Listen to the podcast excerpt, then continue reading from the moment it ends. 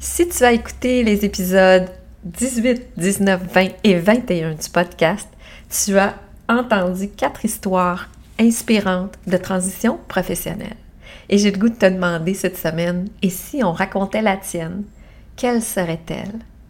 Je te souhaite un bel épisode. Je me nomme Julie Palin et ma mission est de t'aider à comprendre que toi aussi, tu peux dessiner ta route vers une vie plus épanouie.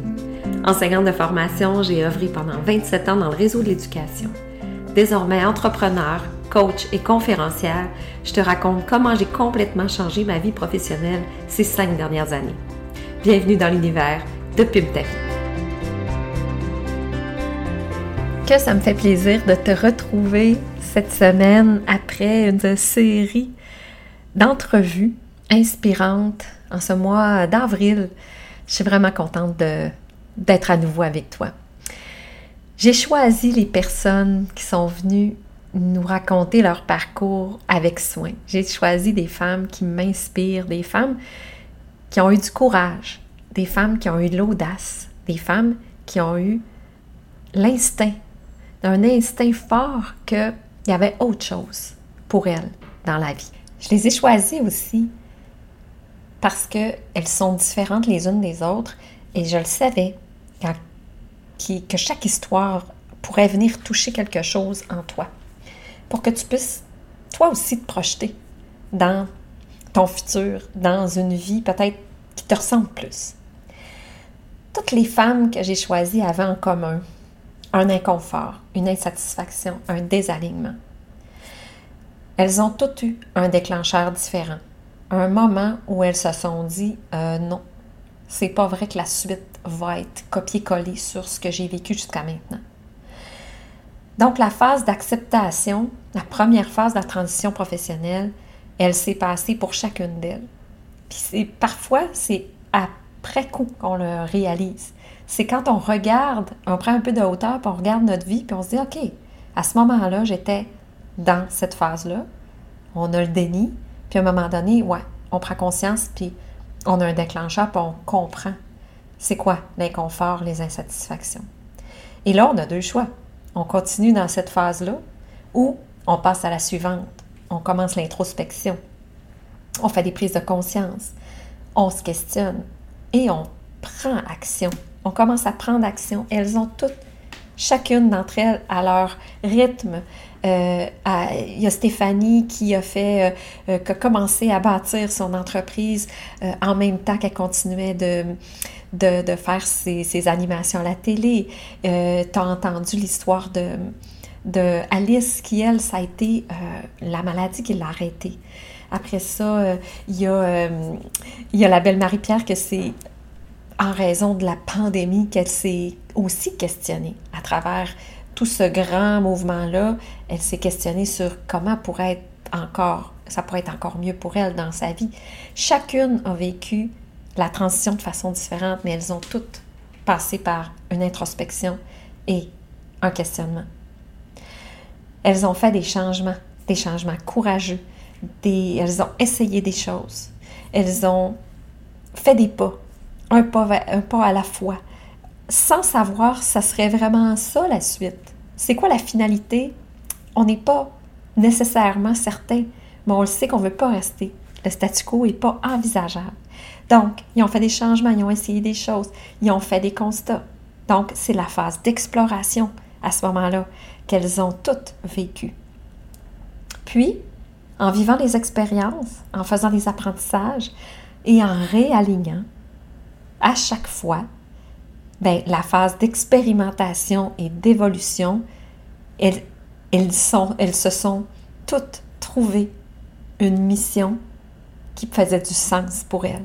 Et là, j'insiste sur ça, qui faisait du sens pour elles. Ce que Stéphanie a trouvé, ce que Delphine a trouvé, Marie-Pierre, Alice, c'est individuellement, ça fait du sens pour chacune d'elles. Et toi aussi, tu peux trouver ce qui fait du sens pour toi. Chacune, on est différente. Chacune, on porte en nous des désirs, des besoins. Les femmes que j'ai interviewées, elles désiraient plus de liberté, plus de temps, plus d'accomplissement, un sentiment d'être reconnu à sa juste valeur. Elles avaient un désir de contribution, d'émancipation.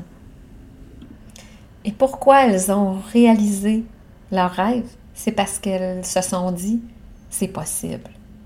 Je reste pas avec ces désirs-là, je les enterre pas, je me dis pas que c'est possible pour les autres puis pas pour moi. Elles se sont toutes dit, et si c'était possible pour moi? Et si la vie pouvait être autrement? Et si je prenais ce désir-là et j'allais de l'avant et je tentais de répondre et je tentais des choses? Et c'est la question que j'ai le goût de te poser à ce moment-ci. Toi, quels sont tes désirs? Tu désires quoi professionnellement? Tu as le goût que ta vie ressemble à quoi dans 5 ans, dans 10 ans? Qu'est-ce qui résonne? Est-ce que tu dis, euh, est-ce que tu te sens exactement au bon endroit en disant oui, c'est ça que je veux continuer de vivre pour les prochaines années? Si oui, j'en suis heureuse pour toi. Mais sinon, qu'est-ce que tu as le goût de vivre? Tu as le goût que ton quotidien ressemble à quoi? Imagine-le. Prends quelques secondes. Ferme pas tes yeux si tu es en voiture, mais si tu le peux, fais une petite introspection de tu voudrais que ça ressemble à quoi ton quotidien? Et au lieu de laisser ton rationnel te dire, ben non, ça se peut pas, euh, je suis pas dans des conditions actuelles qui me permettraient d'avoir plus de temps, laisse ça de côté. Recommence à rêver ton quotidien. Tu voudrais qu'il ait l'air de quoi? Et part de ça, qu'est-ce que tu voudrais que tes journées aient l'air? Comment tu te sentirais si c'était le cas? Qu'est-ce que tu vivrais en ce moment? Puis pose-toi la question, es-tu prête à vivre ce changement? Qu'est-ce que tu es prête à faire aujourd'hui? Quelle décision tu es prête à prendre? Quel petit pas tu es prête à faire? Quel petit changement tu es prête maintenant à faire pour devenir cette personne-là dans le futur? Parce que ton changement, il se passe maintenant. Le changement que tu souhaites se voir se réaliser dans deux ans, trois ans, quatre ans, il commence maintenant par une décision, un choix, un pas. Même si c'est pas parfait, même si c'est pas exactement là où tu veux aller, même si ça fait complètement euh, différent de ce que tu es habitué de faire. Je ne sais pas qu'est-ce que c'est ton premier pas pour toi. Mais une chose est certaine, c'est que ça commence par un premier pas. Puis moi, c'est ce que j'aime faire en accompagnement, c'est d'aider les femmes à faire ces pas-là. Puis c'est le fun de voir parce qu'à chaque pas, on évolue puis on se pose des questions, puis on se réajuste, puis on se, promène dans les phases de transition professionnelle. Des fois, on revient en arrière, on réajuste, mais on bouge, on évolue et on devient encore plus légère et on devient encore plus épanoui parce que on évolue. J'ai vraiment envie de t'aider dans ce processus-là. Puis c'est pour ça que je t'offre l'opportunité de t'inscrire à l'escapade Pimpé, une semaine complète où je vais te faire vivre euh, des activités de transition professionnelle. On va réfléchir, on va se promener à travers les cinq phases. J'amène des invités à venir partager comment elles ont vécu les phases, euh, certaines phases de transition. On va parler de planification. Un plan de transition, ça existe. Ça en prend un, puis on évolue avec nous. Mais un plan de transition, ça te prend un plan financier, ça te prend un plan, un plan de match, un plan d'action. Donc, je t'invite à découvrir tous ces outils-là la semaine du 8 au 12 mai. Donc, si tu écoutes ce podcast-là et la semaine est passée, viens me jaser parce que ça va avoir, euh, il va avoir possibilité de l'écouter en replay sur le groupe Facebook, la communauté PNP. Donc, assure-toi de faire partie de la communauté.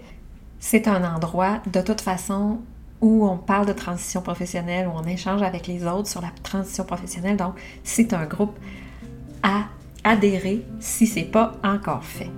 Je te remercie de ton attention, je te remercie de partager cet épisode-là si tu sens que ça va rendre service à des personnes autour de toi.